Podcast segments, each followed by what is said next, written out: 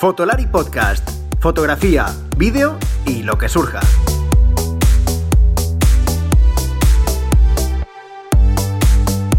Con Rodrigo, Iker y Álvaro. Bienvenidos a este nuevo episodio de Fotolari Podcast, un episodio tematizado que también voy a dividir en dos, aunque ambas partes van a tener que ver con la temática de este episodio, que es la fotografía deportiva.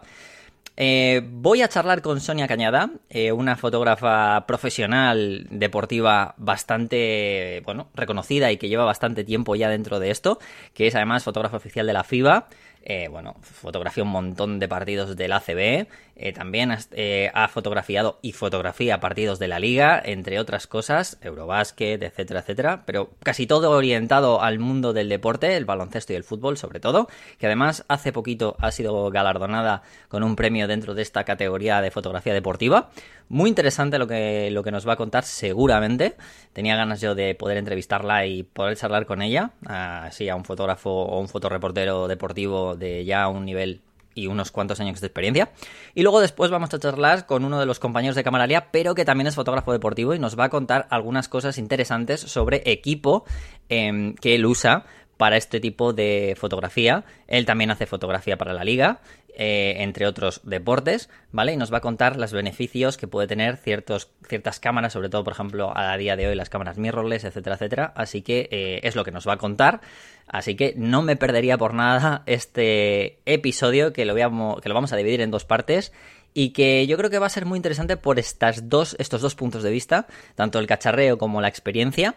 Eh, que nos puede contar con anécdotas, etcétera, una persona con mucho, mucha experiencia y una persona que sabe mucho de este tema de cacharreo y más de técnica, ¿vale? Así que vamos a empezar. Y además he dicho lo de Camaralia, es nuestro compañero de Camaralia, José Luis.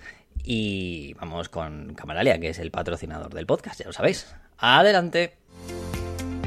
¿Estás pensando en comprar una nueva cámara o necesitas algún accesorio para tu equipo? No dejes de visitar camaralia.com, la tienda online con los mejores equipos de fotografía y vídeo profesional, las últimas novedades y los mejores precios para venta y alquiler, y como siempre atendido por los mejores profesionales. camaralia.com Y como os comentaba en la introducción, aquí tengo conmigo a Sonia Cañada, que es una de las, una de las bueno, fotoreporteras, fotoperiodista, al final fotógrafa también muy dedicada al mundo del deporte en general, o sea, más allá, me imagino ahora nos contará más cositas. Así que, hola, ¿qué tal? ¿Cómo estás, Sonia? Muy bien, muy bien. La verdad que muy contenta y con trabajo, que con los tiempos que corren ya es mucho decir. bueno, pues sí, la verdad es que sí. Además, bueno, eh, Estuve hace, hace un par de meses hablando con Charlie López, que es un fotógrafo que se dedica también al deporte, más al Dakar, al motor, etcétera. Y hablaba en ese momento, ¿no? Que estaba recuperando un poco la cosa y él la verdad es que me dijo, tengo suerte porque como el deporte ha sido de las primeras cosas que se ha intentado relanzar, ¿no? Al contrario que a lo mejor más las bodas, que como que ha tardado un poco más, él me comentaba, bueno, él está también, digamos, cubre el Dakar, es uno de los fotógrafos del Dakar y también cubre la vuelta y demás. Entonces, eh, creo que dentro del mundo de la fotografía de eso habéis tenido más o menos relativamente suerte, entre comillas, ¿no? Eh, relativamente suerte porque sí que es verdad que, por ejemplo, el fútbol se reanudó hace mm. bastante tiempo, y, pero el problema fue la normativa que puso la Liga de Fútbol, que solo dejaban entrar a un fotógrafo por agencia. Entonces, muchos nos tuvimos que quedar fuera. Eh, yo en el caso del fútbol no pude volver a entrar hasta la penúltima jornada de liga, que de repente abrieron un poco la mano, pero sí que en baloncesto, bueno, como yo tengo mucha más experiencia en baloncesto y llevo más tiempo, pues eh, en baloncesto sí que pude entrar en cuanto se reanudó la Liga CB, no así la Euroliga, porque la Euroliga también solo dejaba entrar a cuatro fotógrafos por partido, cosa muy extraña, porque era el mismo pabellón que es la Liga CB, que nos dejaban entrar a 15, en la Euroliga solo dejaba entrar a cuatro, contando el fotógrafo del club y el de la Euroliga. Entonces, bueno, pues, ahora, pues ahora, te iba a decir, ahora nos hablarás de eso, porque ya, bueno, ya para la gente que está escuchando, ya se está dando cuenta un poco al, a ver, ya sabemos, ¿no? Pero un poco al nivel en el que te mueves, que está muy bien, oye, al final, no dejamos de ser fotógrafos, que al final es como, yo digo, bastante que llegamos a fin de mes, pero oye, eh, dentro del deporte estás hablando de cosas que, oye, está muy bien, ¿no? O sea, el hecho de que estés aquí, que me ha, me ha apetecido invitarte, es porque, oye, estás en un, oye, ACB, Euroliga, la liga, oye, no está mal, ¿no? No, no está mal, pero claro, para la gente que empieza no se puede siempre empezar por ahí, evidentemente. Claro, claro. Yo empecé en 2006 y empecé por mucho más abajo, poco a poco haciéndote un portfolio, poco a poco enseñando tus fotos y tu trabajo y aprendiendo de la gente que ya estaba haciendo lo que tú querías hacer. Ahí va a llegar, ahí es donde iba a empezar, justamente, porque es como, ¿qué te dio a ti en el 2006? O 2005, 2006, por empezar, la fotografía me imagino que, que, te gustaba ya de antes. Sí. Ya, ¿no? O sea, ya... La estudié en la universidad, de hecho. Ah, Soy de las pocas que he tenido la suerte de, de poder estudiar fotografía digital en la Politécnica, en Cataluña, en una escuela que hay en Tarrasa privada, Ajá. que son tres años, y yo hice toda la formación allí de iluminación, de edición de, con Photoshop, de laboratorio, tuve la suerte todavía de hacer químicos. Uh -huh. Y bueno, la verdad es que en la universidad lo único que no tocaban era la fotografía deportiva, que era justo lo que yo quería hacer, porque yo he jugado toda mi vida baloncesto desde los 12 años uh -huh. y me apasiona el deporte, me gusta mucho el baloncesto sobre todo, pero me gusta mucho también el fútbol y el deporte en general. Así que cuando estaba haciendo el proyecto de final de carrera, también eran otros tiempos, pero pensé, ¿qué puedo yo hacer para aprender a hacer lo que a mí me gusta? Porque yo sé la parte técnica de la cámara, pero no sé la parte eh, de entrar en una cancha de baloncesto, por mucho que yo haya sido jugadora, y saber hacer ese trabajo. Así que con toda mi cara dura de ese momento, escribí al jefe de prensa del Juventud de Badalona, le dije que era una estudiante de último curso ya, que estaba haciendo el proyecto de final de carrera, y que me quería dedicar a la fotografía deportiva. Entonces sí, buenamente me podían acreditar para aquellos partidos que no fueran muy Importante. importantes y que hubiera cupo de fotógrafos para que yo pudiera entrar y poco a poco en un campo profesional y poco a poco pues aprender. Tuve la suerte de que me dijeran que sí. Oye, y... pues sí, pero bueno, al final tampoco es, o sea, es suerte porque a lo mejor, bueno, pues sí, pues dio con la casualidad, pero oye, ya has pero dicho algo, es, ya, ya, has dicho algo que yo creo que es fundamental, ¿no? O sea, se te ocurrió el escribir al jefe de, la, al jefe de prensa de Juventud de Badalona, que a lo mejor mucha gente me dice, pero es que yo no sé por dónde tirar, ¿no? Tú dijiste, mira, a cara claro. perro, ¿no? A cara perro. A cara de perro, exactamente. Eh, hombre, evidentemente no empecé por el Fútbol Club Barcelona, porque claro, obviamente, que claro. será mucho más difícil. Claro. Que un club ACB que tuve, además era la época en que estaba jugando Rudy Fernández, empezaba uh -huh. Ricky Rubio, o sea, sí. que había un nivel de baloncesto en Badalona muy bueno, que siempre lo ha habido, pero ese año más. Y bueno, como era un club más humilde, más dedicado al baloncesto, pues debieron pensar, bueno, pues no nos cuesta nada ayudar. La verdad es que el jefe de prensa, Vicky Forníes, es una persona encantadora y que si te puede echar una mano te ayuda, que a lo mejor no todos los jefes de prensa son así, pero tuve la suerte de contar con él. Él me abrió las puertas del Olympic de Badalona, allí empecé un mes a hacer unas fotos y bueno, pues se las iba enseñando a él, no se las regalaba a nadie ni nada, porque eso es una uh -huh. cosa que también digo que nunca hay que hacer, pero se las iba enseñando y tuve la suerte de hacer una foto mm, de la que estoy muy orgullosa a día de hoy y han pasado uh -huh. muchos años. Y cuando vieron esa foto, eh, decidieron darme pase de prensa para toda la temporada que quedaba. Y eso ya pues fue un bueno. subidón increíble, claro. Y ahí poco a poco pues pude ir hablando con grandes fotógrafos que llevaban allí toda la vida que me fueron enseñando pues cómo, cómo se colocaban, eh, cómo hacían. Y yo luego, porque al principio tú no tienes tu estilo propio, tú tienes que aprender de, de, los que saben y cuando ya domines, buscar tu estilo y tu manera de hacer. Pero al principio siempre hay que preguntar, con educación la gente suele ser muy amable. Y entonces eso hice, pues fui haciendo poco a poco mi portfolio, poco a poco mi portfolio y se lo fui enseñando a ACB para mm, que vieran mi trabajo y al año siguiente, con ese portfolio que me había creado, me llamé a las puertas del Fútbol Club Barcelona, al de baloncesto, evidentemente al fútbol, ¿no? Y enseñando mis fotos me dijeron, bueno, pues mira, para los partidos que no haya mucha demanda, evidentemente uh -huh. para jugar contra el Madrid contra los grandes equipos europeos, pues no, pero si tienes espacio, pues te dejaremos entrar para que sigas haciendo las cosas.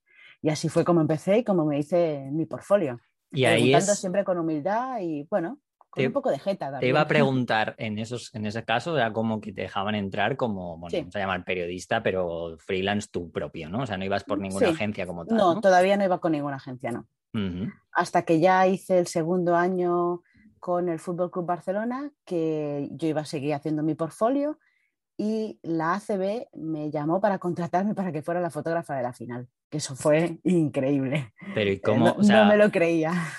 Bueno, a ver, habla, habla muy bien seguramente de tus fotos, porque llevando dos años con los Sí. fotógrafos que...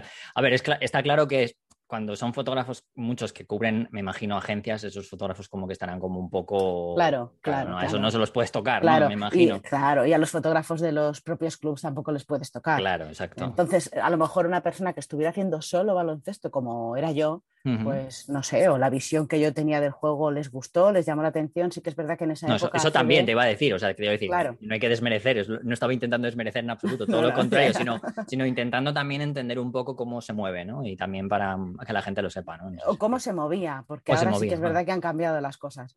Pero ACB en esa época intentaba siempre ir cogiendo fotógrafos diferentes para dar enfoques diferentes en sus partidos y entonces me contrataron para los partidos que se jugaban, era contra el Madrid además, era una final Barça-Madrid y me contrataron para los partidos en Barcelona, había otro fotógrafo en Madrid. Y cuando ya hice esa final para la ACB, al año siguiente ya contacté con Cordon Press, con una agencia de aquí española, y les enseñé mi trabajo y empecé en Barcelona poco a poco hacer baloncesto. Hasta que me vine a Madrid no hice nada de fútbol, eso sí que es verdad, porque me daba cosa, yo quería además que no tenía el equipo suficiente, no tenía eh, los objetivos largos, tan largos para hacer fútbol, y me da un poco más de respeto, porque al principio siempre ¿Cómo te da más ibas? respeto. ¿Tú ya has hablado de equipo? Perdona que te interrumpa, pero No. es, es interesante como el tema de, ya que estamos en un tema cronológico, eh, tú has dicho lo de no tenía el equipo o no, o no creía que tenía el equipo. ¿Cómo te o sea, cómo te desenvolvías? ¿Con qué equipo te desenvolvías ahí en para- porque yo ve, ya estabas en ACB, ¿no? Sí, que sí, tampoco- sí. A ver, sí, exacto. Lo que pasa es que no tenía, no tenía un 400, por ejemplo, Ajá. para hacer fútbol. Sí. Pero sí ya tenía, en ese momento tenía una Nikon 750. No, Ujú, la, 700 la de 700 La de tenía, 700. porque hacía poco que había salido, que ujú. la verdad que me resultó una cámara maravillosa. Luego ya me compré una de 3S y una de 4 y llevaba un 70-200, un 12-24 y un 24-70, que Sí, es vamos, lo que se los, necesita los tres, para los el tres para Sí.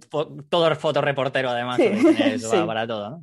Sí, pero me faltaba el objetivo más largo para el fútbol, un 200-400 o un 400 o un 300. En esa Ujú. época para el baloncesto yo no lo utilizaba tanto y hacer la inversión de ese tipo de objetivo, pues al principio me dio un poco de respeto. Ujú.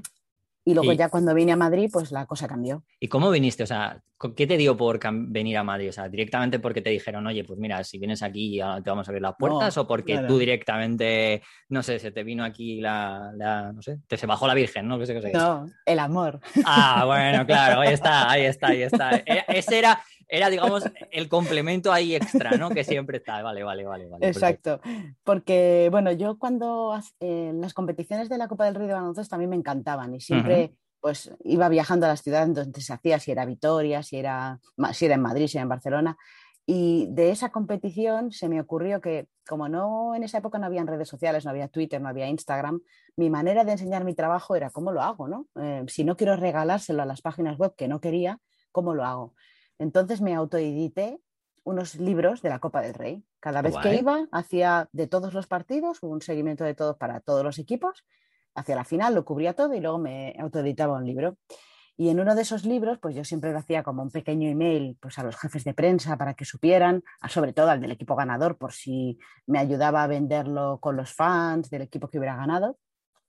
Y también envié un email al que era el jefe de prensa, director de comunicación de FIBA en ese momento, que es mi actual marido. Vaya, fíjate. Y entonces, pues eh, tuve la, la casualidad que él conocía mi trabajo ya, porque lo había visto en acb.com, algunas fotos mías o, o en mi propio blog, que tenía un blog antes de tener la página web. Y resultaba que él tenía una especial sensibilidad por la fotografía porque su hermano es Daniel. Beltrán, que es uno de los mejores fotógrafos de naturaleza del mundo. Entonces, claro, él era una persona muy... mm, Vaya, no, no, no sabía que estabas tan bien, ca- tan bien conectada, me refiero, pero en plan, o sea, no lo digo en plan mal, sino que, o sea, yo vi tu trabajo mundo. y de repente me pongo a hablar contigo y empiezo a descubrir que conoces a Daniel Beltrán, que no- Bueno, bueno, bueno, vale, mira, genial, genial. Oye, perfecto. Todo muy bien, todo perfecto. Y bueno, entonces de la casualidad, pues nada, conocí a Marcos eh, y decidimos pues venir a vivir juntos y casarnos. Entonces él tenía el trabajo, se trasladaba aquí a Madrid, a la fundación que era la fundación de la FIBA. Y, y yo como en Barcelona, la empresa donde estaba trabajando, había hecho un ERTE, pues decidí venirme a Madrid.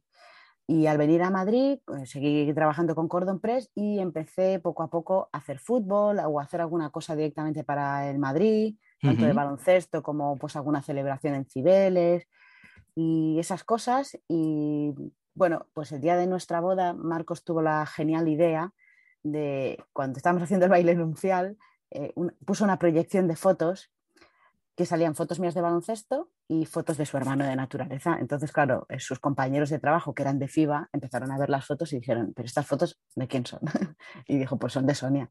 Dice, pero Sonia hace fotos de baloncesto, ¿hace estas fotos? Sí. Entonces me dijeron, ¿y cómo esto no puedo? Nosotros no sabíamos nada. Me dijo Marcos, hombre, pues porque tampoco me gustaba. Claro, ahí está, o sea, no tienes ningún. Al final, oye, claro. estábamos hablando cachondeo, yo te estaba diciendo de cachondeo lo de la conexión, pero al final, hombre, es entendible, ¿no? O sea, claro. Tener, cada uno tiene su espacio y que, no quede esa cosa de, uff, mira, la he incrustado aquí, que no es verdad, porque por eso, por eso te he dicho lo de quería saber de dónde venías, porque ya ha quedado claro que tú te has buscado muy bien las cosas. ¿eh? sí, claro, hombre, es que si imagínate, si yo el día de mi boda no hubiera hecho el trabajo de todos los años previos, yo no tengo nada que enseñar. Claro, Entonces, eh, por mucho que yo diga, oye, es que me encanta el baloncesto y hago fotos, FIBA me hubiera dicho, pues muy bien. Pues muy pues bien, sí, sí, no. Pues muy bien. O sea, al final, como yo digo, ¿no? O sea, por muy bien conectado que estés, la primera oportunidad, bien, pero a las, como en esa oportunidad no, de, no demostrarás nada, no eres bueno, a la segunda ya nada, porque hay una cantidad de gente que están ahí. Exactamente, hay grandes fotógrafos por ahí, entonces yo no era ni más ni menos que nadie. Mm. De hecho, cuando esto pasó en 2011, y yo la primera cosa que hice para FIBA, yo creo que ya fue 2012, todavía pasó tiempo, que fue un 3x3, hicieron una exhibición de 3x3 aquí en Madrid, em, que era delante de la Plaza de las Ventas, y entonces me dijeron, oye, ¿qué tal te parece si Sonia, que era un evento muy pequeñito, porque en ese momento el 3x3 todavía no movía mucho, ahora sí que este año por primera vez es deporte olímpico, por fin, pero allí todavía era un poco de exhibición. Entonces estuve trabajando con ellas porque, claro, tú también puedes ser buen fotógrafo, pero tienes que trabajar al ritmo que ellos necesitan que trabajes. Entonces te van probando en eventos pequeñitos, luego hice eh, algunas cosas más pequeñitas también en la fundación que había aquí Pedro Ferrandiz, que era también el Hall of Fame, hasta que ya llegó el Mundial de España 2014 y me dijeron a través de otro fotógrafo, bueno, Sonia, hemos pensado que te vas a venir y vas a hacer marketing, que es una cosa que requiere Mm, quizá menos velocidad en el momento de enviar las fotos, pero mucho más trabajo a la hora de acabar el día y enviar porque tienes muchos sponsors y muchas cosas que hacer.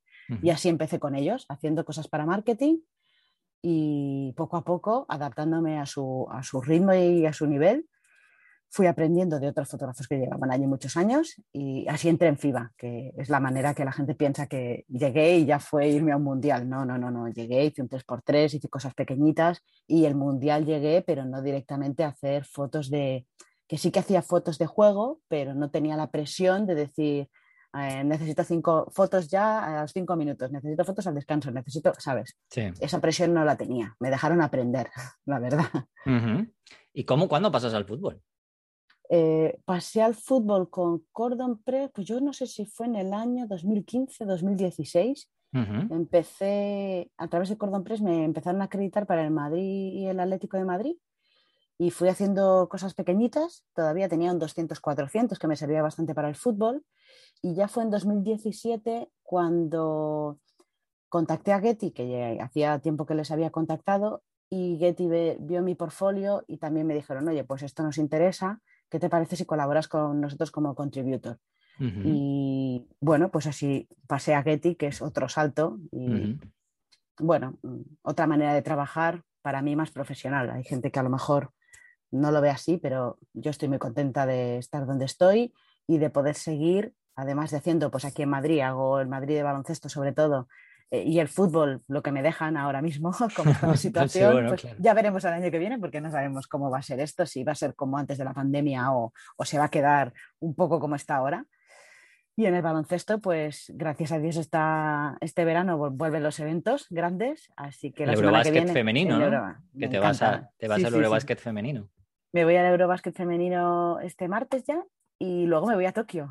Así que estoy súper feliz. Genial, ¿no? O sea, madre mía, o sea, ¿vas a pasar por España primero? Eh, sí, sí, sí, ¿no? Te iba a decir, o sea, no, claro, claro, bueno, además es que hay un espacio, ¿no? Me imagino, creo, porque Sí, tengo ahí luego en medio como 20 días que con la normativa que está poniendo normal también Japón para ir, pues te tienes que estar bastante quieto los 15 primeros días antes de irte. ¿Vas a hacer baloncesto allí? Sí, solo baloncesto. Solo son baloncesto. Mis primeros, son mis primeros Juegos Olímpicos, así que, Que, estoy ah, tú estás en plan, feliz. estás en, pero tanto masculino o femenino, ¿no? O sea, las dos Voy a cosas. hacer, sí, y, y en teoría también tenemos que El hacer 3x3. 3x3, Ah, el 3x3, claro. cierto. Este Eh, año también. ¿Tienes ahí una cosa de por fin poder hacer un, un, fin. un Estados Unidos compitiendo ya en plan de verdad? O, o que ya no sea, yo qué sé, porque no, no, has, no has hecho ningún, no- por ejemplo, como la NBA no se ha jugado aquí, ¿no? Creo, Mm, todavía. ¿Ah, no, sí, yo, bueno, yo he hecho algún partido sí? en NBA cuando ha venido a hacer alguna exhibición, Bien. los Lakers contra el Barça, por ejemplo. Sí, pero me decía, te decía compitiendo ya. No, y tuve la suerte también de hacer un partido Ah. NBA en un, eh, un Chicago, Boston Celtics Chicago. Y eso fue un espectáculo Claro, que no me olvidaré nunca, claro. Claro, claro. Bueno, pues a ver si, a ver qué, a ver qué llevan este, este verano, a ver qué llevan. Lo que, lo que pasa es que me parece que LeBron no viene, eso es una mala noticia para el espectáculo, no, ya veremos los demás. Y para tu portfolio. Bueno, sí, claro. Exactamente, exactamente. Bueno, bueno, bueno. No, esperemos, esperemos que tengas, seguro que vas a tener suerte y como va a alargar un poco más, que quiere jugar con su hijo, dice, a ver si tiene suerte y en algún A ver si tenemos suerte. a ver si le pillas, a ver si le pillas. Sí, sí, sí. Oye, pues mm, quería lo primero, o sea, ya sabiendo todo, para que veamos, sepamos un poco todo, todo cómo, cómo ha sido tu, vamos, todo tu carrera hasta ahora, ¿no? Bueno, y también eh, tengo otra cosa diferente que no tiene nada que ver con el deporte, ¿Qué haces? para que vean que un deporte, que un fotógrafo puede hacer mil cosas. Ah, bueno, Yo claro, tengo sí. una empresa pequeñita con dos socias más, que nos Ajá. llamamos dague- daguerrotipas, que hacemos fotos de recién nacido. ¡Ay, qué de- chulo! o sea, aparte tienes tu- la sí, Claro, tu parte de más de, oh, venga, ya que tengo tanto, me voy a, me voy a relajar, ¿no? En plan, oye, quiero algo todo lo contrario, ¿no? Hacia el otro lado. Oye, pues está muy bien, joder. Exacto, sí, Daguerro- sí, estamos- daguerrotipas. Daguerrotipas. Estamos en dos hospitales aquí en Madrid, en los dos hospitales de Sanitas, y hacemos las fotos a los niños que nacen. Joder, y eso es un relax total. Hombre, además, después de una competición con tanta Sí. gente sudando, ¿sabes? El tener ahí una situación mucho más relajada, la verdad es que sí, sí, sí, sí. Por cierto, ahora, eh, bueno, a mí me interesa mucho más este aspecto, ¿no? Pero siempre tengo, como estamos en Fotolari, siempre tocamos un poquito, ya te he dicho lo del equipo, pero Ujú. va va a ser como muy pin- pincelada, ¿no? Pero em, has dicho que has trabajado con Nikon, pero creo que ahora estás con Sony, ¿puede ser? Sí, sí. ¿Qué Y tienes estoy ahora? Muy, muy, muy feliz con Sony. Tengo que decirlo. No solo por el- equipo, que el equipo, la cámara es maravillosa, ¿Qué tienes de sino cámara? por el ahora? trato. Ahora mismo tengo una Alfa 9 y una Alfa 9 II y me van a dejar ahora para Valencia y para los juegos para probar la Alfa 1, que todavía no la he probado. Y tengo, bueno, pues lo mismo que tenía el 70-200, el 24-70, el 12-24, Ujú. esperando que Sony saque un 300, porque a mí para baloncesto el 400 es demasiado largo. Preferiría que sacaran un 200-400 o un 300 fijo, pero todavía no tienen ese objetivo. Entonces estoy a la espera de a ver si en breve, por favor, lo sacan. Pero bueno, para Tokio me dejarán un 400, pues probaremos a ver qué tal. Te iba a decir, a Jorge Gallego le gusta lo que has dicho. es que de verdad estoy encantada de la vida. Eh, sé que una de mis mejores fotos eh, que he hecho, que es la entrega de premios de cuando España se proclamó campeona del mundo en China de baloncesto, Con los millones y millones de papelitos de confeti que cayeron delante mío, si no hubiera tenido una Alfa 9, mm, esa foto, esa ráfaga de mm, 30 fotos que hice, a foco habrían estado 8, porque Claro. se me habría ido el foco seguro con tanto confeti. Y es que las tengo todas a foco. Y eso para un fotógrafo que no, no tengo tiempo, o sea que el segundo es el segundo en deporte, Sobre todo eso. tener ¿no? un autofoco así, yo cuando la probé, es que no lo dudé, fíjate que eh, me la dejaron probar a principios de 2019, todavía no había salido la 9.2. Eh, me dejan probar la Alfa 9 en un partido de baloncesto, en otro de fútbol, la volví a probar. Yo me iba al Mundial de China en 2019 y un mes antes, con toda mi locura, dije, me cambio el equipo entero. Madre y me fui mía. con un equipo entero nuevo, diciendo, bueno, ahora me tengo que adaptar a una mirrorless porque no es lo mismo, y eso es así. Por mucho que la pantalla es maravillosa, el visor es maravilloso, es diferente. Necesitas, yo necesité gracias a Dios, la primera fase del Mundial siempre es un poco más tranquila porque es de clasificación, hay equipos que luego juegan, pero ya sabes que no tienen nivel suficiente y van a caer eliminados, entonces esos partidos son más tranquilos, pero tardé una semana bien, bien en adaptarme a la diferencia de cómo funcionaba esa Sonia, cómo funcionaba mi Nikon de toda la vida. Claro. Sí, sí, pero mm, es, un poco como, oye, un mes antes. O sea, sí, es que estoy loca. bueno, o sea, es la salsa de la vida, ¿no? Pero bueno, está bien, está bien, ¿no?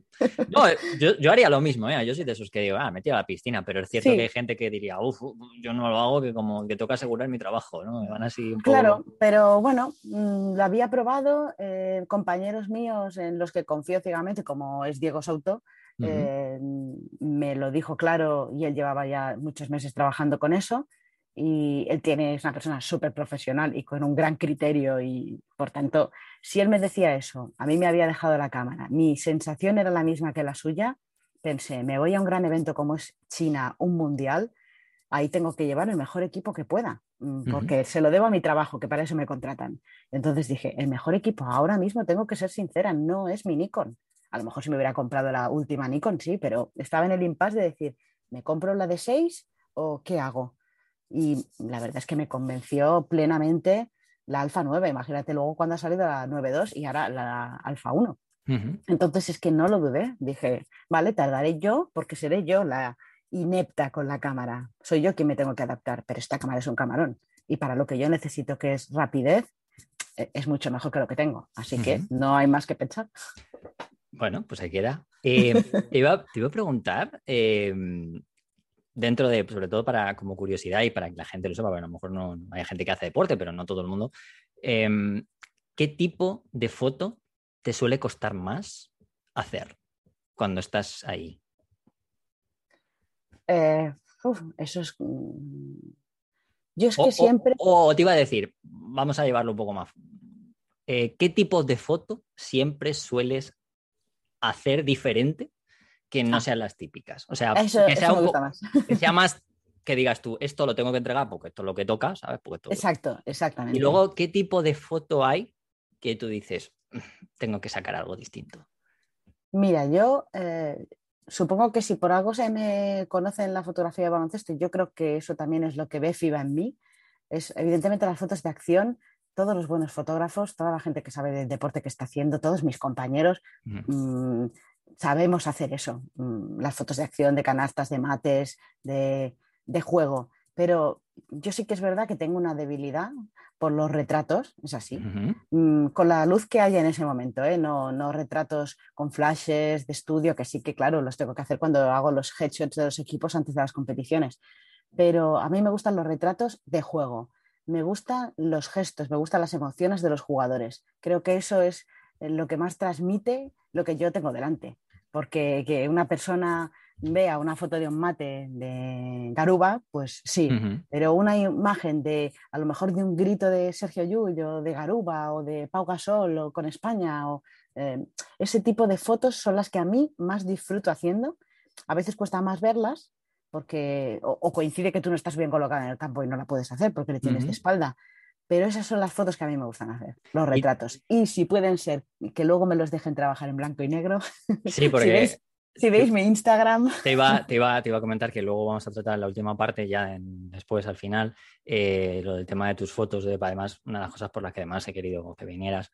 Em, pero, o sea, ya diciéndome eso, era porque te quería comentar, ¿tú has hecho alguna vez, porque seguro que lo, seguro que lo conoces, ¿no? O sea, te, te han dejado o has querido hacer algo rollo como hacía Andrew Bernstein, meterte en los vestuarios o seguir a un jugador diciéndole, oye, te voy a seguir, o tienes cierta, tienes cierta complicidad con alguien en concreto. Es, a ver, mm, si no me lo quieres decir, no lo entiendo, pero no lo sé. A ver, yo tengo mm, ahora mismo cuando estoy aquí en Madrid, eh, mi jugador favorito con diferencia es Sergio Llull. ¿Por qué? Porque es un jugador, además de ser un jugadorazo increíble, es una persona súper expresiva. Entonces eso para un fotógrafo como a mí, que me gustan tanto los gestos y las emociones en juego, pues me da mucho juego. Entonces yo ya sé que si él está en pista, tengo que seguirle. Y sí que es verdad que, por ejemplo, cuando sigo a España o sigo a Madrid, porque estoy aquí en Madrid, les vas conociendo y ya sabes qué Mm. puedes esperar de cada uno. Por ejemplo, Rudy también es una persona que hace muchos gestos, eh, Ricky Rubio es muy agradecido también, Marga Sol. Entonces sí que yo cuando voy a un evento FIBA, al ser organización, tengo acceso a otros sitios que a lo mejor eh, pues durante la Liga CB no tengo acceso porque no soy la fotógrafa del Madrid o del equipo que sea. Entonces sí que, pero también es cierto que hay que respetar mucho su intimidad y saber mm, respetar su distancia. Yo me puedo meter en un túnel de vestuario, con las chicas es más fácil. Claro.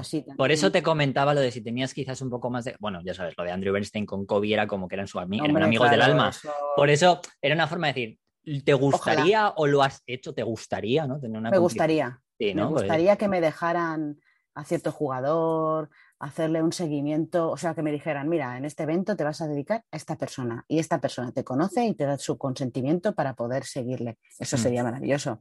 Es como ser el fotógrafo de Obama o ser el fotógrafo del Papa Francisco, me parecería maravilloso. Claro, poder tener esa visión así. distinta, ¿no? Claro. O sea, esa, o sea, ya está, le sigues en lo que es la cancha, pero luego tienes esa visión, ¿no? Que dices tú, Pero sí que- que es verdad que los jugadores poco a poco cuando te conocen también y sabes que eres organización y que en ciertos sitios tú puedes estar, pues son bastante agradecidos, sobre todo en baloncesto, son muy accesibles y entonces a lo mejor te, eh, si tú estás allí, además con la Sony, que le quitas el sonido y ni te escuchan y ellos están mm, concentrados o lo que sea, por ejemplo yo en la última burbuja que he hecho de Euroliga femenina, eh, como podía estar en el túnel y en el pasillo, pues tengo unas fotos muy bonitas del, del entrenador turco, bueno, que era español, ¿no? Pero que estaba paseando concentrado antes del partido y ese tipo de fotos son las que a mí me gustan, porque son cosas que a lo mejor no se pueden ver, el público no las ve, pero que demuestran también todo el trabajo que hay detrás de la persona, la concentración y todo. Entonces, siempre que me dejan, yo me cuelo. Claro, claro, no, es que me imagino al final. Soy feliz. Claro, sobre todo además, cuando, cuando me has comentado eso de que también tienes esa faceta como más, pues ya, más emotiva, ¿no? Pues si haces fotos Mm. de bebés y tal, he pensado, "Mm, vale que tienes que hacer fotos de deporte, pero seguro que también tiene esa rama emotiva y además por las fotos Sí. que hay en tu Instagram, que por cierto, te quiero felicitar porque una de las cosas por las que he querido que entrevistarte también es eh, a raíz de que has, eh, bueno, has conseguido unos cuantas menciones y también has quedado finalista en, uno de los Wolf. eh, a ver, lo diré porque es que a mí los concursos, yo soy jurado de muchos concursos, pero a veces me trabo porque que son los World eh, Sports Photography, ¿vale? Los World Ujú. Photography Awards, eso es. Joder, es que a veces Exacto. Es que es un nombre un poco no, largo, es que a veces ponen nombres como muy rimbombantes que yo lo entiendo porque tiene su, tiene su sentido, ¿sabes? Al final es foto, eh, los premios de la fotografía mundial, ¿no? O sea, también tiene sentido. Pero bueno, eh, que animo, os vamos a dejar tu Instagram ahí abajo además y, y has estado, pues la foto que has dicho de China, por ejemplo, creo que es una de las Sí. finalistas del Sí, confeti. hay- exacto. Esa es una de las finalistas, pero el tercer premio me lo he llevado por una foto de Gobern, de un jugador que ahora está en la NBA, es un jugador francés. Que Sí, el que se rió del, del COVID la primera vez, lo digo para Ah, los que... sí. El que se rió del COVID al principio. Sí, Pero sí. mira, e- esa foto fue eh, curiosa porque FIBA eh, estaba, cuando ya la parte final, como ya me llevo muchos años con ellos y ya me conocen, y ya es lo que dices tú, ya has hecho, cuando estoy trabajando para marketing, ya has hecho las fotos que tienes que hacer, unas fotos pues a lo mejor un poco más aburridas, con sponsors, con cosas, aunque sean de partido, pero más buscadas las posiciones de los logos, ¿no? Ya las fases finales me suelen decir, Sonia, ahora haz lo que tú quieras hacer. Y eso ya para mí es maravilloso, porque que las fases finales te digan eso es Claro. disfruta. Entonces me pidieron, te vamos a pedir, queremos un retrato de Gobert para poner en nuestras redes sociales y para la marca y no sé qué. Y dije yo, ¿un retrato como yo quiera? Sí. Y es- ese partido era contra Estados Unidos. Y Gobert es el pivot francés y era como un muro, o sea, por allí no pasaba nadie. El tipo eh, pudo con los americanos, eh, era como, estaban desesperados porque es que era el rey bajo la canasta. Entonces, mi manera de hacerle el retrato no era hacerle a lo mejor buscarle la cara y hacerle un retrato, sino fue toda la extensión de sus brazos, como diciendo aquí La no envergadura, nadie". además es Claro. genial. O sea, debo decir que es un retrato brutal para representarlo. Pero es un retrato que no se ve la cara. Es como, Pero, pero sale el nombre detrás Exacto. y el número, hay con que lo darle cual, siempre la vuelta. claro, a- a los las retratos. Al final, eso es un retrato. O sea, Mm, sí, yo, sí. yo que hago mucha foto de calle y esas cosas, al final yo me hago autorretratos con sombra o lo típico de que te pones ese tipo de cosas que, que al final la fotografía no es el retrato tan sencillo. O sea, es Exacto. lo que conocemos, pero luego también, oye, hay que darle ese- esa situación. Me encanta, o sea, quiero decir, yo además que digo que sí soy muy fan, yo veo mucha NBA, de hecho, casi no juego a videojuegos y lo único que juego es a la NBA, eh, me parece una cosa tremenda. O sea, el, cómo está representado además Rudy Gobert, que el que no, el que no a lo mejor no conozca mucho Rudy Gobert es un pivot de, los Utah Jazz, que además este año ha sido designado como mejor defensor de la NBA. O sea, con lo cual representa perfectamente muy bien esa fotografía, ¿no? Y tienes otra de Jürgen Klopp, que esto seguro que la gente lo conoce un poquito más, ¿no? Que es el entrenador del Liverpool hasta el día de hoy, por lo menos. Ese fue, pues yo creo que el, partido contra el Atlético de Madrid o contra el Madrid, no me acuerdo, de Champions, justo un poco antes de la pandemia. Entonces le pillé en un momento en el banquillo, antes de que ya nos echaran los fotógrafos de la zona de banquillos, y el tipo es que se concentra. Y es, tan peculiar con la gorra y con esas cosas que lleva él, que se sabe quién es aunque no se le vea la cara, porque tampoco se le ve la cara en ese retrato.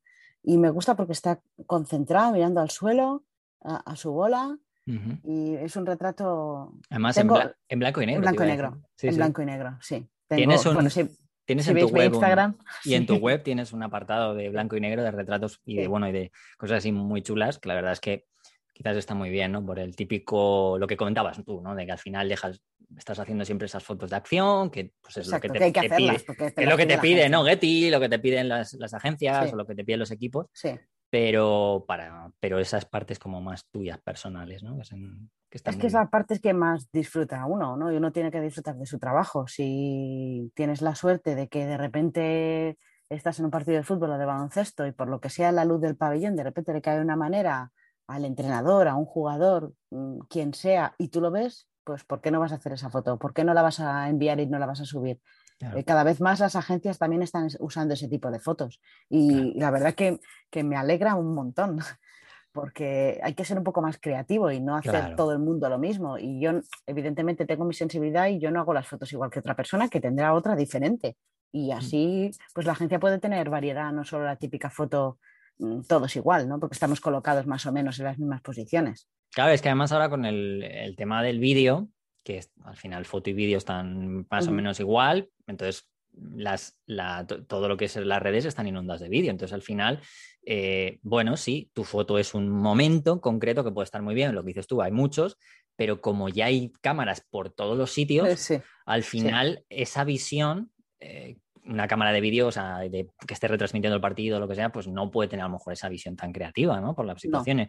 Sin embargo, un fotógrafo sí que tiene esa propia visión, más facilidades, ¿no? Entonces creo que son muy necesarias y creo que hacen muy bien las agencias en intentar interesarse más claro, Es que, fíjate, con, es lo que dices tú, cada vez hay más cámaras de televisión, por tanto, y con mejor calidad, con el, 4K, mm. el 8K, ya me he perdido cuántos K hay en el vídeo, pero que van a poder sacar las fotos, fotogramas del vídeo, entonces a nosotros nos van a echar o, aprendemos también a dar ese otro tipo de material, que es lo que dices tú, no puede controlar la televisión, porque si yo de repente hago un contraluz o veo que me viene Messi por un lado y está dando la luz de una manera y cambio totalmente la exposición de la cámara para que solo se vea el contorno, eso no lo puede hacer la televisión. No, no totalmente. Ya sé que evidentemente no se puede hacer en todos los partidos, pero hay que intentar Mm, reinventarnos, es que no nos queda otra a los fotógrafos, porque si no, mm, al final somos un incordio y la tele es mucho más fácil poner una cámara que lo controlan desde un estudio, ponen los remotos y se acabó. Claro, sí, sí, sí. Bueno, para acabar, así o sea, me parece súper interesante lo que cuentas. O sea, te voy a escribir hasta cuando ya esté, cuando ya vuelvas, tanto de Tokio y tal, te voy a escribir para que me, para que me cuentes cosas, porque me interesa. Oye, para que te cuente Tokio. Tú cuéntame Tokio, o sea, es será una experiencia increíble. que para, tiene que ser... para, bien o para mal, pero. No, no, no, pero, pero es una experiencia, ya me encantaría, aunque sea para contarle algo malo a mi familia, pero por lo menos puedo decir, oye, que está en Tokio en los juegos, ¿sabes? sí, sí, es un orgullo, es como, era el sueño de mi vida, fíjate, y, y cuando me lo en febrero de 2020 mm. y yo me vuelvo loca de alegría y de repente un mes después digo, no, puedo, no me lo puedo creer. No, que una pandemia mundial haya acabado con el sueño de mi vida. No puede ser esto, por favor. ha, habido suerte, relativamente. dentro de lo malo, ha habido suerte.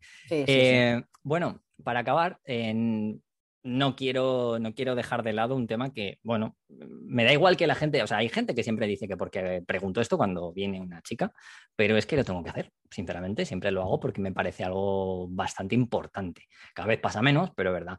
Y es, bueno, tú has contado que al principio, bueno, pues eh, los compañeros fueron muy amables contigo, pero no dejas de estar dentro de la, ya dentro de la fotografía, que es un mundo bastante masculinizado, eh, pero es que encima estás dentro de la fotografía deportiva, que sobre todo en el baloncesto hay mucho hombre.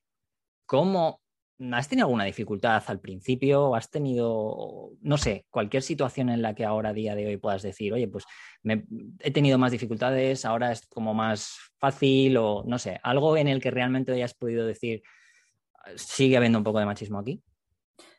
Mm, yo he tenido la suerte de no notarlo. Eh, sí que es verdad que en baloncesto hay muy pocas mujeres. Yo, de hecho, solo coincido con una mujer que es más mayor que yo, alemana.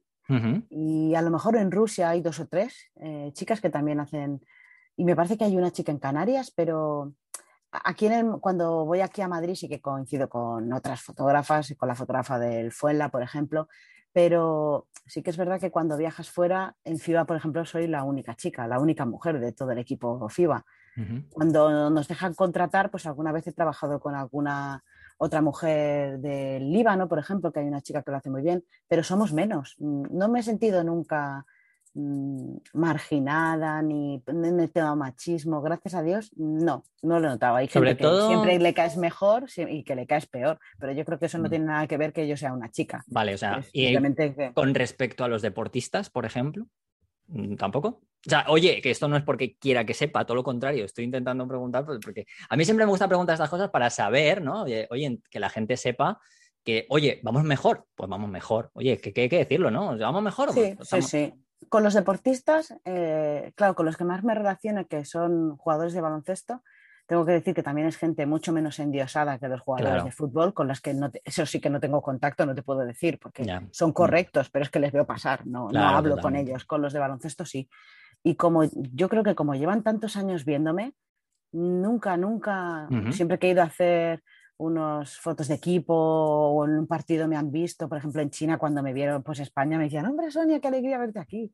No, al contrario, mucho cariño. No, por el hecho de ser mujer no he tenido ningún problema en entrar en un vestuario porque somos profesionales. Pues si hay un hombre desnudo, pues ya se tapará, evidentemente. Mm, yo no tengo que hacer una foto de un hombre desnudo, pero ni yo ni nadie. Pero ni tú ni un hombre ni nadie, ¿sabes? Exacto. ni me han hecho ninguna insinuación, ni han sido desagradables por el hecho de ser una chica. No, nunca lo he notado, gracias a Dios.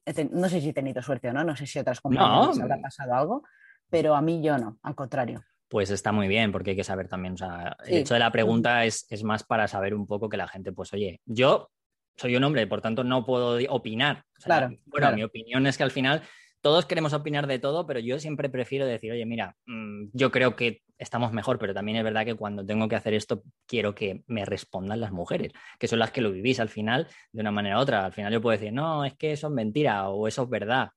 Como bueno, al final... a, lo mejor al principio sí que es verdad que pueden tener un poco de una actitud más paternalista, al principio cuando empiezas, ¿no? Como para protegerte porque eres la niña, eres la chica, y... pero luego cuando se dan cuenta que... estás ahí, haces bien las cosas. Que, yo, que yo ya sé defenderme sola.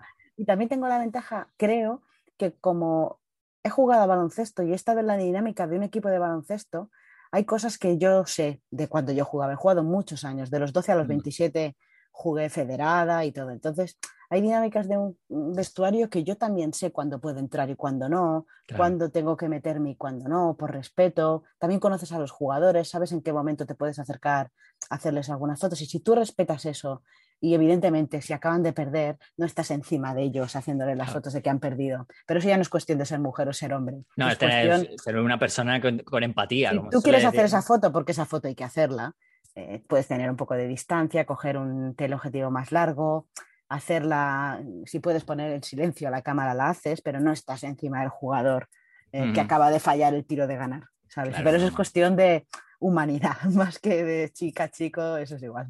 Muy bien.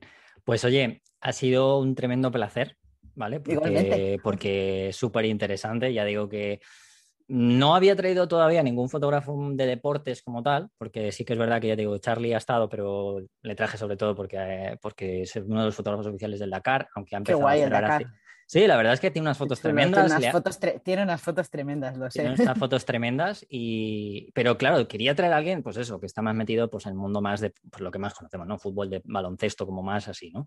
Y también, y me ha, me ha encantado, ¿no? O sea, primero por tus fotos, quiero, vamos a poner los enlaces de tu Instagram y tu web de abajo, que la gente lo vea, no, mm, sobre todo por esas fotos que has estado comentando, ¿no? que yo creo que también son muy importantes, más allá de que veáis la web y veáis algunas fotos que digáis, bueno, pues esto lo he visto en el marca, por decir algo. Claro, que hay fotos que, hay que hacer y que pero... yo no tengo nada de especial en hacerlas, quiero decir. No, pero tienes, pero luego tienes ese tacto, ¿no? Para hacer ese tipo de otras fotos dentro de ese mundo también, que, es súper interesante. Y, bueno, también vamos a poner el enlace de, tu otro, de tu otro yo, ¿no? De tu otro, que también es muy, muy, muy interesante también, que al final es que los fotógrafos tenemos varias vertientes. Claro, claro. Está la paz, ¿no? Y el estrés de la competición. Exacto, la cara A y la cara B. Exacto, exacto. Pues los bebés no, escupen como los jugadores de fútbol. No, no, no. A mí estas cosas, ¿sabes qué pasa? Que lo que, lo que, me, lo que me pasa a mí muchas veces cuando me preguntan en plan de yo hacía antes, cuando empecé, hacía mucho retrato, hacía en plan mucho, eh, mucho book, mucha historia de esta. Y con los años dejé de hacer fotos casi a personas, pero sobre todo en las que tengan mucho equipo, donde tenga que manejar maquilladoras, no sé qué. Y me, me, me cambié por hacer fotos a muebles porque no se quejan. O sea, muebles, eh, interiorismo. A ver, hago, hago foto de calle, pero me refiero, o sea, tengo mucha empatía con la gente, pero el hecho de tener que estar preparando una producción que he tenido que pasarlas, o sea, con un director de arte, con no sé qué, a mí esas cosas no me gustan. Hay gente que se desenvuelve muy bien y le encantan toda esa parafernalia y me parece. Claro, no, yo tampoco serviría, creo, para eso, ¿eh? Pero llegó un momento en que dije, uy, no, se me están quejando demasiado, yo no tengo tiempo para tanto. O sea, yo tengo que hacer la foto, no sé qué. Y dije, ¿qué no se queja y qué le puedo hacer la foto? Dije, nada, un espacio con muebles. Perfecto, pues nada, oye, pues empecé a hacer eso también y hago eso. Y esa es mi otra, esa es como otra de mis segundas vertientes, ¿no? Y como ¿Que te da paz? Es que me da mucha paz, o sea, yo le pongo una silla y si se quiere, la silla hay que cambiarla, pues le la cambio y no se queja. O sea, sigue las cuatro patas en su mismo sitio y ya está, no hay problema. Así que nada, oye, que así lo he dicho, ¿eh? ha sido un placer increíble. Eh, bueno, yo, como casi todos los que vienen aquí, como falta mucho más tiempo y tenéis una vida mm, increíble, ya digo, me encantará a lo mejor, oye, lo de Tokio me resulta interesante. A lo mejor hago, conozco otro, otro fotógrafo, ahora mismo no me acuerdo cómo es, que también va a ir a Tokio después de un tiempo y a lo mejor hago un, un, podcast y os junto a las personas que conozco que habéis visitado oh, Claro, para que, me hagáis... explicaremos los locos que nos han vuelto con ahora PCRs por aquí, ahora no puedes ir ahí, ahora, ahora, por este camino no, ahora quédate en tu hotel y no te muevas, ahora vete Al, al, pabellón de baloncesto, siéntate aquí y no te muevas. Esas cosas que van a pasar en Tokio. Por eso, por eso. Así que nada, bueno, eh, muchas gracias, de verdad, Sonia. Un placer. Un placer hablar contigo. Vale, pues eh, chicos, no os vayáis porque mm, enseguida viene, voy a estar con José Manuel o con otro de nuestros amigos de Camaralia para hablar de cosas interesantes de fotografía. Fotolari Podcast con Rodrigo, Iker y Álvaro.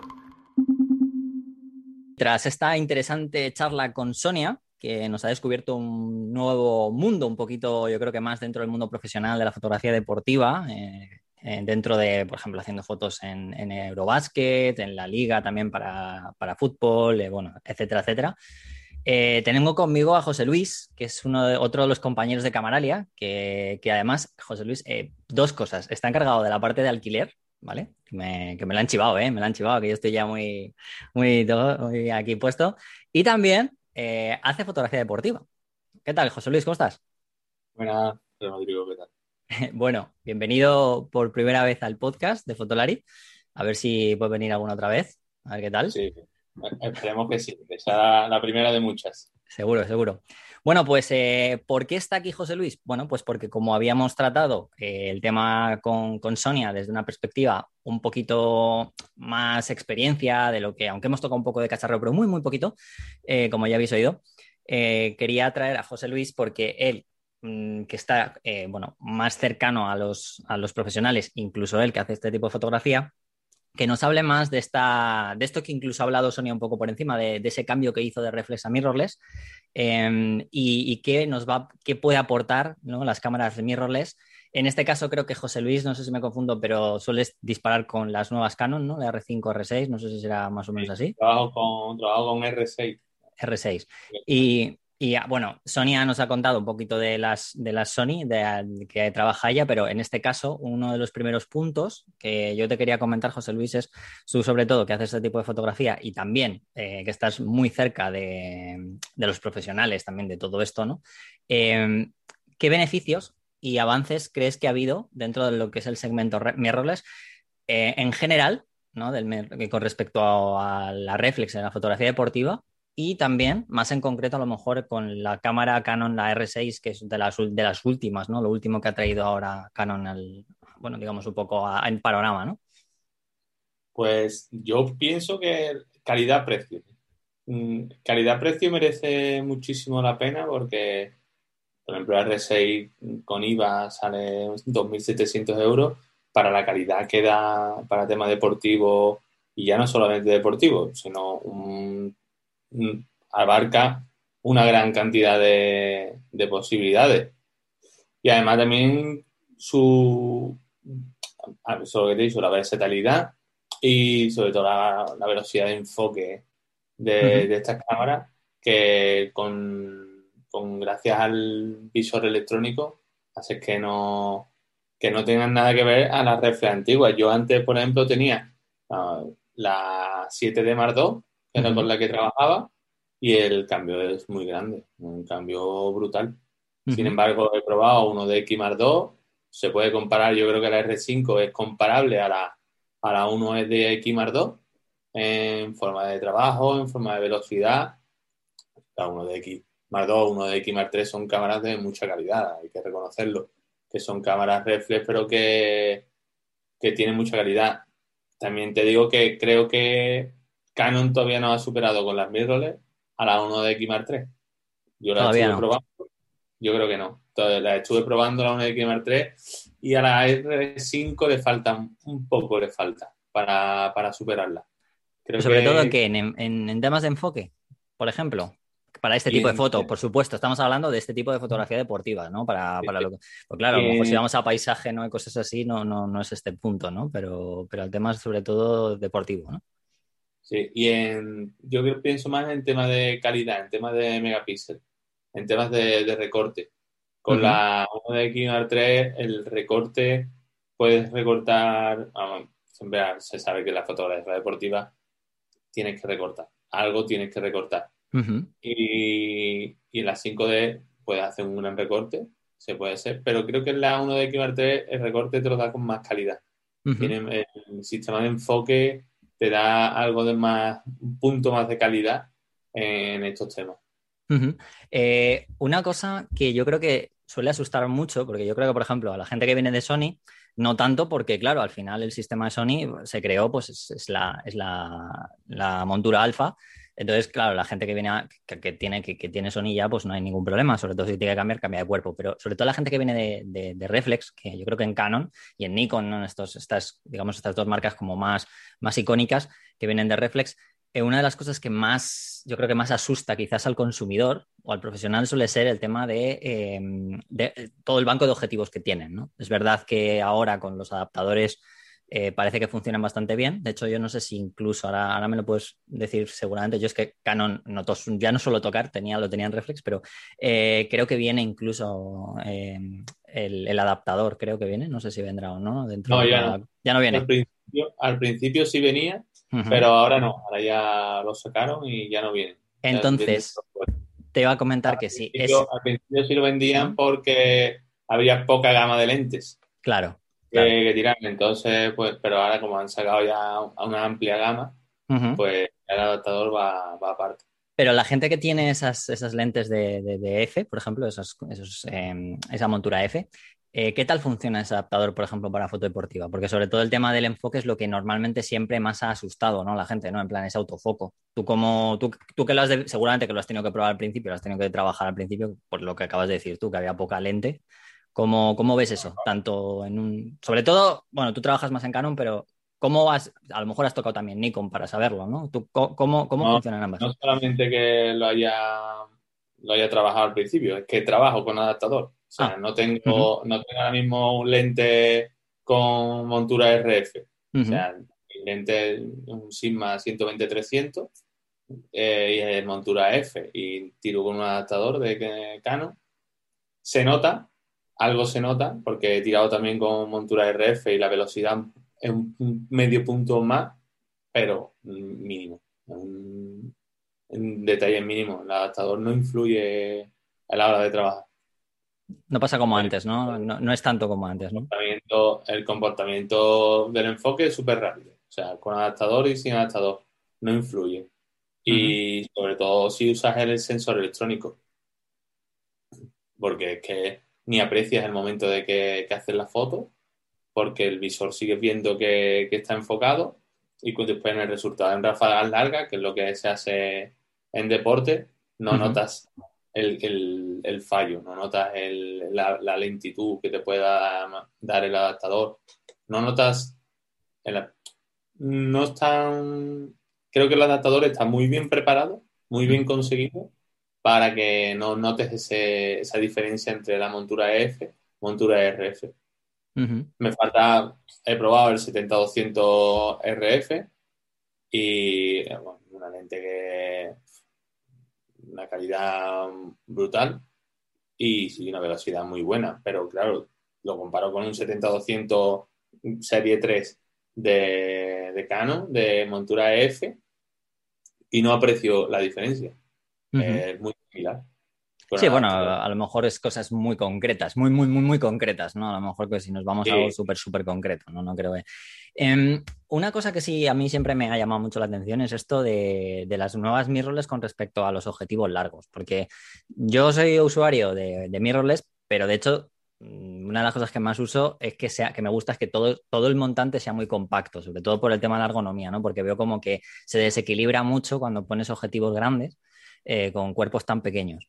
Em, claro, a mí me, parece como un poco en plan, ¿Cómo trabajáis?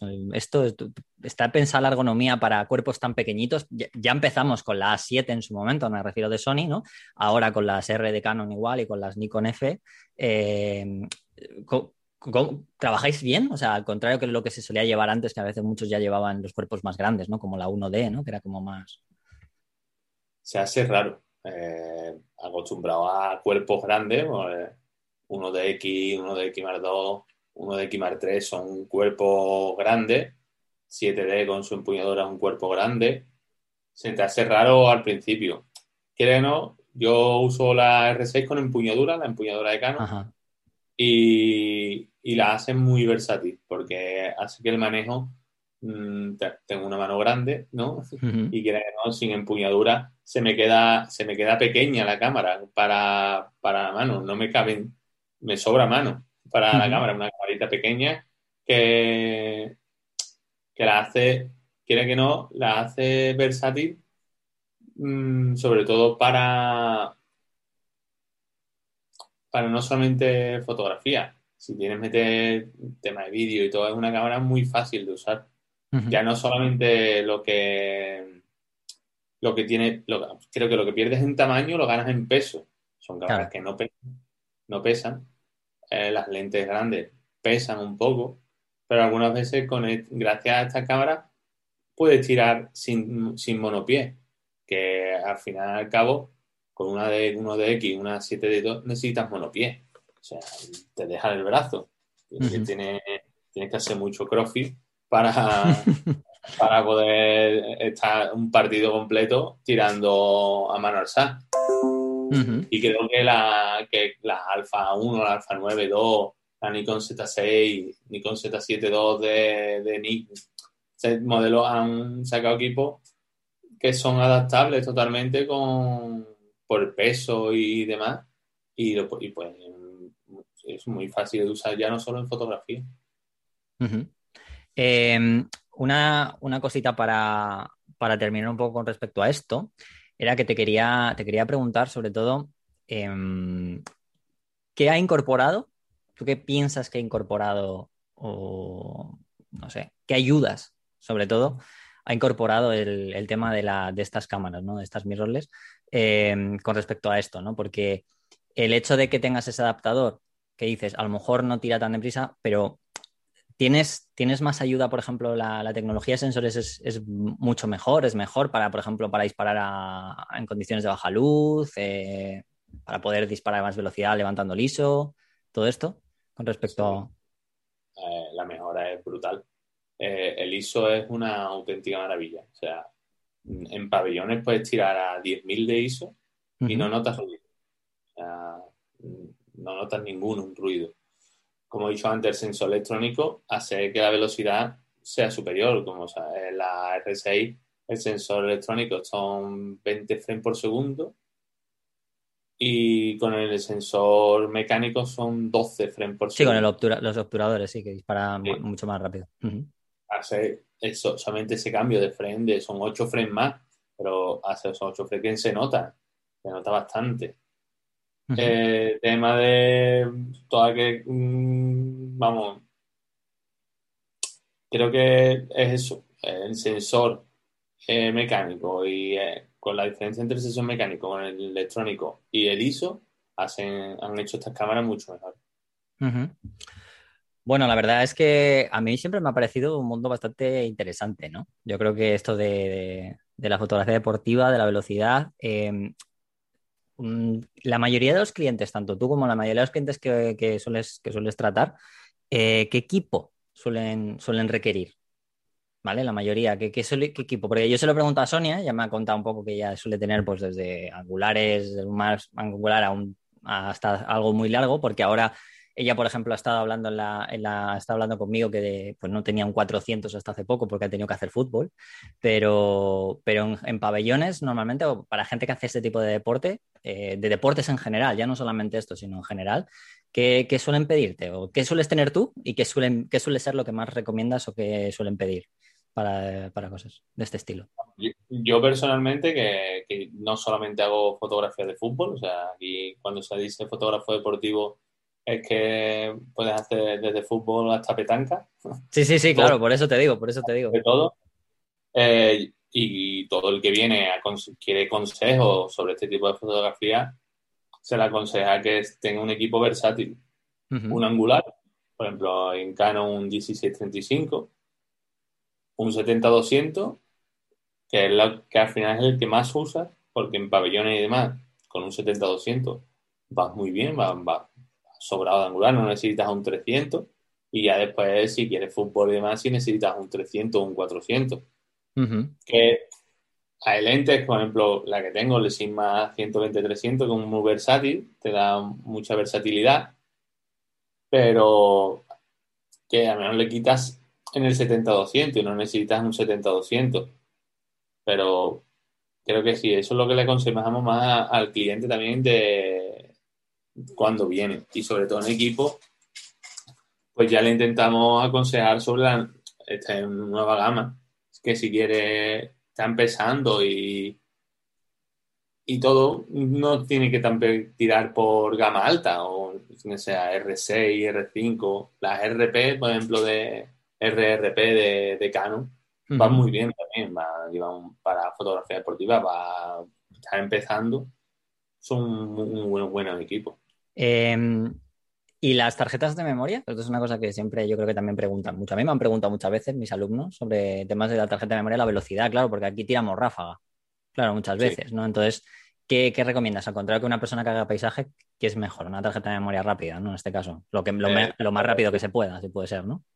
Vamos, la, ejemplo, la Sandy, la Extreme Pro de 170, que es, ahora mismo no son, son económicas, la de 64 creo que son unos 20 y algo euros con IVA. Y la de, la de 128 son 30 y algo con IVA. O sea, no, no son en caras y... Y tienen buena velocidad, claro. Va muy bien. Y ya no solo fotografía, la de 170 megas de escritura es que te vale muy bien para, para vídeo, con este tipo de cámara. Te soporta muy bien el vídeo y el, hasta el 4K, ¿no? Este sí, sí, sí. Y ya por último, eh, con respecto a lo de los 400, lo del 400 y tal, porque a mí siempre me ha llamado, me, me contó Sonia que claro, ella no podía hacer ese desembolso y tal, como tú eres una persona que estás encargado del alquiler, seguro que estos son los, los objetivos que más te piden para alquilar, ¿no? ¿Puede ser? Sí, y los que no tenemos. Y los que no tenéis, no los tenéis, pero no tenéis ninguno. ahora, ahora mismo, como en el tema de fotografía, como sabes, llevamos... Ah, es verdad, lleváis poquito, es verdad, sí, sí. sí, llevamos poquito, pues estamos metiendo en el alquiler, estamos metiendo fotografía poco a poco. Claro. Eh, tienes que ver también la demanda, o sea, son unos son lentes de 11.000 euros. claro, por eso os comentaba, ¿no? Pero, pero ¿no, ha, ¿no ha venido alguien preguntando por ello? No, de momento no. No, porque lo que sí suelen preguntar mucho lentes largas, pero para la naturaleza. Ah, para naturaleza, sí. Y para naturaleza tenemos los Sigma, los, 120, los 150-600, Ujú, tanto para Nikon como para Canon, que eso sí salen muchísimo de alquiler. Pero con eso yo creo que, que vamos bien. Pero fotografía deportiva, creo que alquilar no. Cuando una persona necesita fotografía deportiva, necesita el objetivo, lo invierte, invierte. Sí, bueno, la propia agencia, ¿no? Como me comentaba a mí Sonia, ¿no? Que las agencias son las que lo suelen comprar, lo tienen ahí para todos Sí. sus colaboradores, etcétera, etcétera. sí, Si tiene, si tiene suerte de que va por una agencia de que. Claro, de claro, que no, no. comprar equipo, sí. pero algunos no tenemos esa suerte y no tenemos No, que comprar. ella, ella, eh, eh, eh, tanto yo, bueno, mira, por ejemplo, conocemos a Edu Parra, ¿no? Que, que también, por ejemplo, hasta hace nada la, te- no, tenía, no tenía eso, ¿no? Me acuerdo que me lo decía, ¿no? Es que la gente tiene que invertir y tal, porque claro, son objetivos muy, muy caros, lo has dicho tú, son Claro, unos claro. objetivos de 12.000 euros y que muchas veces, incluso aunque seas fotoperiodista o fotoreportero, salvo que sepas que haces fútbol sí o sí y lo haces en el Bernabéu, o en el Villamarín o en, en el- o, en- o en el Pijuán, como depende de dónde... no- no tiene te digo ningún- una- y te digo una cosa, yo hago primera división, hago todo, hago, hago fotografía de fútbol profesional, mm, trabajo para como colaborador de algunos partidos para liga y demás, y, mm, y creo que es complicado amortizarlo. Claro, claro, por eso te comentaba, ¿no? Que, que para uno, uno solamente 12.000 euros, aún así, aunque sea, aunque vayas haciendo eso, te iba a decir que, que- que es difícil, ¿no? Porque al final, o haces solo eso y realmente, y es que además mm, tú lo sabrás mejor, me imagino, ¿no? La foto la pagan a, a- a- a nada. A nada. ¿no? A nada. A nada casi gratis, como yo digo, entre nada y gratis. No, para, para conseguir buenos resultados tienes que vender muchas fotos. Claro, claro. Bueno, pues oye, muchísimas gracias, José Luis. Eh, te, bueno, que ya digo que te tendremos por aquí, sobre todo sabiendo ya que eres el responsable del alquiler. Y el otro día estuvimos hablando con José Manuel de temas de alquiler, porque creo que es una cosa que es un poquito un tema bastante desconocido, ¿no? Yo creo dentro de la fotografía y de tal, que es como menos del vídeo, la gente en el vídeo sí Sí. que lo alquila más, pero yo creo que en fotografía es como más desconocido, y ya lo tratamos en el otro día, pero creo que es un tema que tiene, que tiene mucha cabida. Entonces, ya, ya, te, ya te diré que, ya te diré que vengas otro día. nuestro principal cliente de ahora mismo de, de alquiler es vídeo. Claro. Vamos metiendo cosas de fotografía, se van alquilando porque tema de la R6, 5D Mark IV, Nikon, tenemos, se van alquilando cosas de fotografía, pero nuestro gran, nuestro gran cliente es vídeo. Se alquilan muchas cámaras de vídeo y, y demás. Sí, es lo más, es lo más, ¿no? a lo más habitual ahora. Bueno, pues oye, Sí. muchísimas gracias por, por estar aquí, por contarnos esto y, y nada, ya, ya volveremos, ¿vale? Venga, un abrazo muy grande. Muchas gracias a todos, chicos. Chao, chao. Hasta el próximo episodio.